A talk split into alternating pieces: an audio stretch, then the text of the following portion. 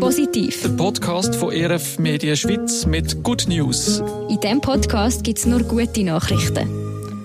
Schön, hört ihr rein. Ich bin Leonie Kaiser. Und ich bin Angela Albrecht. Und das sind unsere Themen. In Zürich ist gerade ein stilles Festival, das zeigt, wie man entschleunigt und achtsam leben kann. Wir haben es von einer Studie, die zeigt, dass wir Menschen weniger häufig ein neues Handy kaufen als früher. Und in Österreich sind Mental Health Days mit Workshops an vielen Schulen zur psychischen Gesundheit. Wenn ich mir jetzt ein Festival vorstelle, dann sehe ich einen Haufen Zelt auf der Wiese, viele Menschen, Laut, Musik und viel Matsch am Boden. ja, vor allem Matsch am Boden. ja. ja, das habe ich auch schon so erlebt. In Zürich läuft jetzt aber gerade ein Festival, das etwas anders abläuft als das, was du jetzt gerade beschrieben hast. Mhm. Kein Lautes, sondern ein Leisliges. Das Festival Stilles Zürich, das läuft seit dem 29. Februar und noch bis am 3. März. Dreit wird es von der reformierten Kirche im Kanton Zürich und es hat schon im 2017 und im 2022 hat es schon gegeben. Im 2017 sind über 700 Besucherinnen und Besucher gekommen und darum haben wir es weitergemacht. Die Idee kommt ursprünglich aus Deutschland. Jetzt ist es ja noch speziell bei dem Festival. Es ist eben kein normales mhm. lautes Festival, sondern eben ein stilles.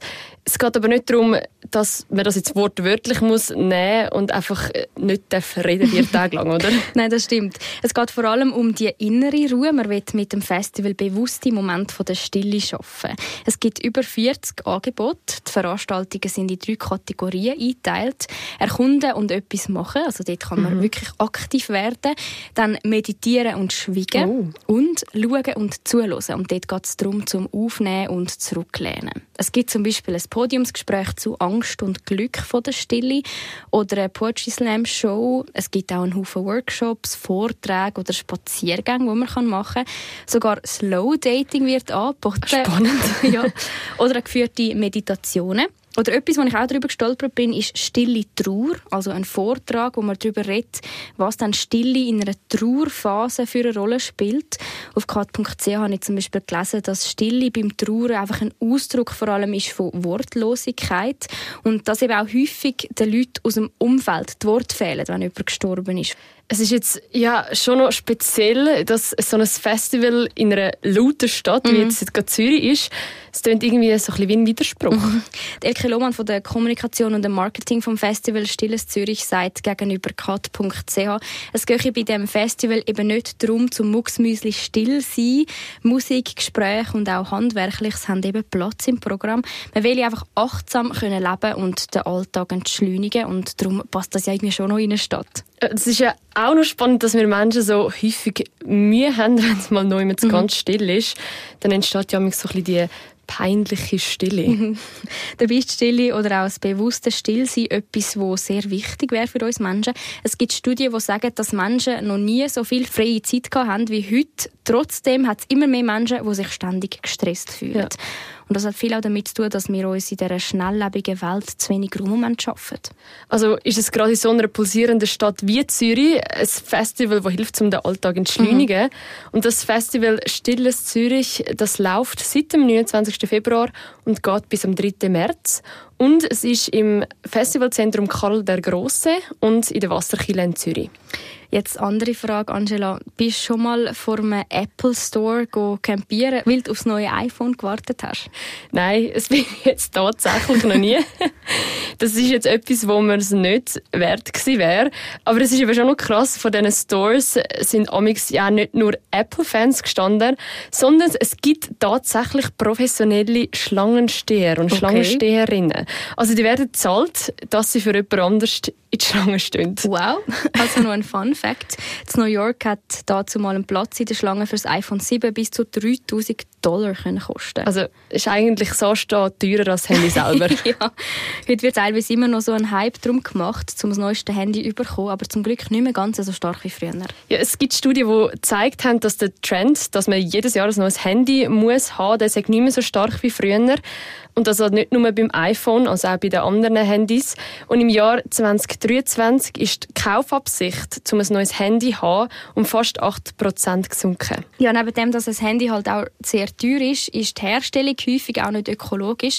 Also wenn man versucht, das Handy länger zu behalten, ist das auch ressourcenschonend. Auf jeden Fall. Auch haben die Umfrage ergeben, dass die Leute ihr jetziges Smartphone vier Jahre länger behalten wollen als ihr altes. Dass Leute nachhaltiger mit dem Konsum von elektronischen Geräten umgehen, hat ja auch verschiedene Gründe. Ja, also einerseits ist es eine Budgetfrage. So ein Handy kann sehr teuer sein. Mhm.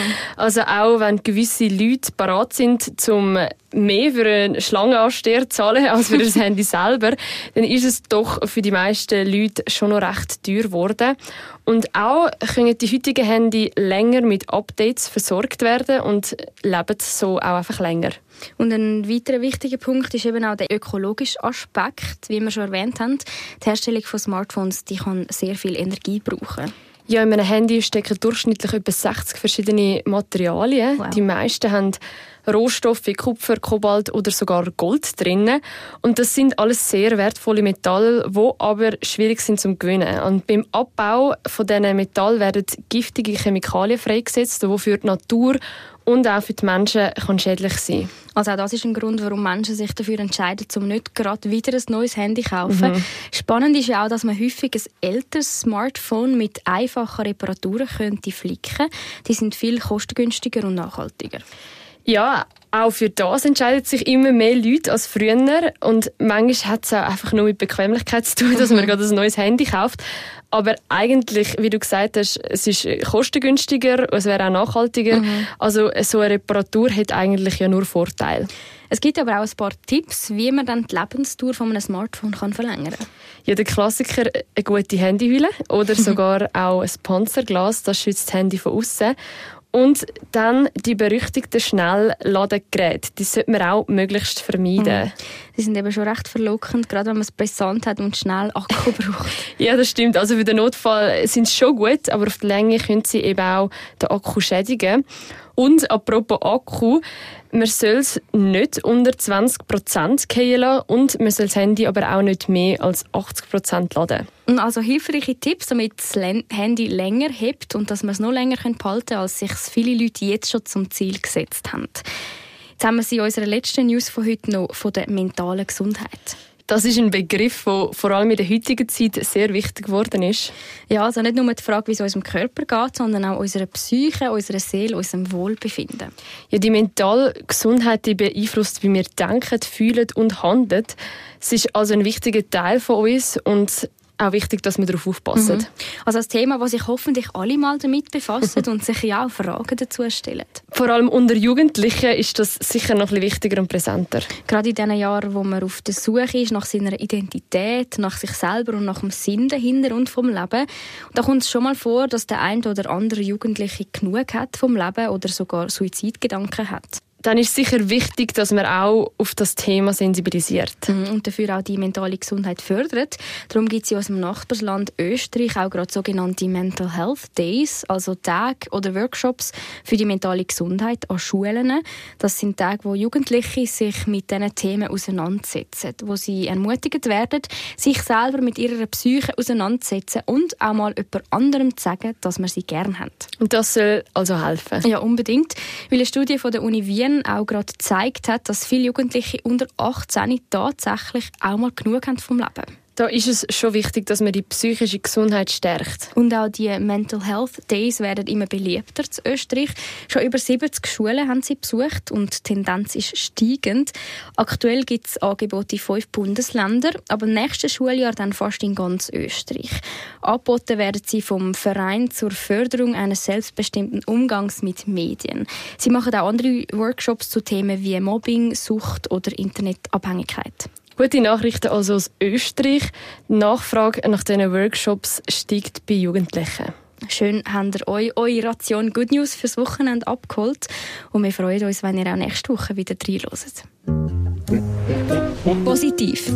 Der Podcast von ERF Media Schweiz mit Good News. Und das ist der Briefkasten für eure guten Nachrichten. Schreibt uns über das Kontaktformular auf erfmedien.ch-podcast.